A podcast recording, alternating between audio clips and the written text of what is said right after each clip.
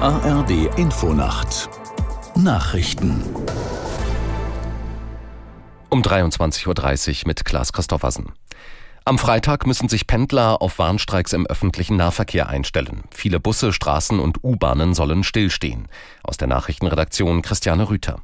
Zu dem Warnstreik ruft die Gewerkschaft Verdi auf und das in allen Bundesländern außer in Bayern. Betroffen sind nach Angaben der Gewerkschaft über 130 kommunale Unternehmen und insgesamt 90.000 Beschäftigte in den Städten und Landkreisen.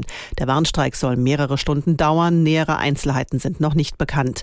Die Gewerkschaft will vor allem bessere Arbeitsbedingungen erreichen, zum Beispiel die Absenkung der Wochenarbeitszeit bei vollem Lohnausgleich, kürzere Schichten, mehr Urlaub für die Beschäftigten und eine Ausweitung der Ruhezeiten.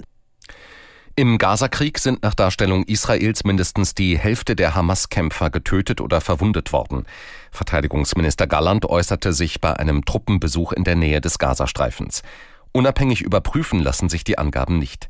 In Israel geht man davon aus, dass die Terrororganisation Hamas bei Kriegsbeginn über rund 30.000 Bewaffnete verfügte. Galland sagte, die Kämpfe müssten so lange weitergehen, bis die Hamas ihre Fähigkeit verloren habe, Israel anzugreifen. Die Ukraine will das Atomkraftwerk Chmelnytsky mit westlicher Hilfe massiv ausbauen. Energieminister Haloschenko sagte, dass in der westukrainischen Anlage vier weitere Reaktoren sowjetischer und US-amerikanischer Bauart entstehen sollen. Der Baubeginn sei noch für dieses Jahr vorgesehen. Mit der Leistung von dann insgesamt sechs Reaktoren werde es das größte Atomkraftwerk in Europa, betonte der Minister.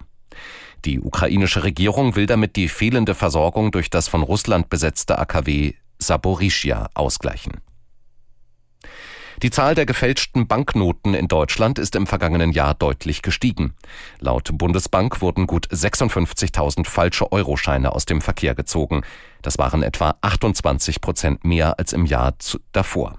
Aus Frankfurt am Main, Ursula Mayer. Durch die gefälschten Scheine entstand ein Schaden von 5,1 Millionen Euro. Das war sogar fast doppelt so viel wie 2022. Den Anstieg beim Falschgeld führt Bundesbankvorstand Balz auf etwa zwölf größere Betrugsfälle zurück. Dabei hätten Kriminelle Luxuswaren wie Schmuck, Goldbarren, Uhren und Autos gekauft und vor allem mit gefälschten 200 und 500 Euro Banknoten gezahlt.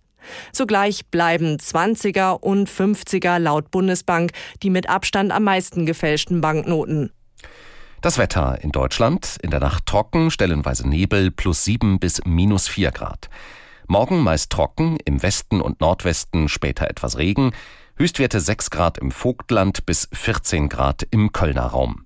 Am Mittwoch in der Mitte vereinzelt Regen, sonst trocken 5 bis 13 Grad und am Donnerstag in der Mitte und im Süden Regenwolken, im Norden einzelne Schauer 5 bis 11 Grad.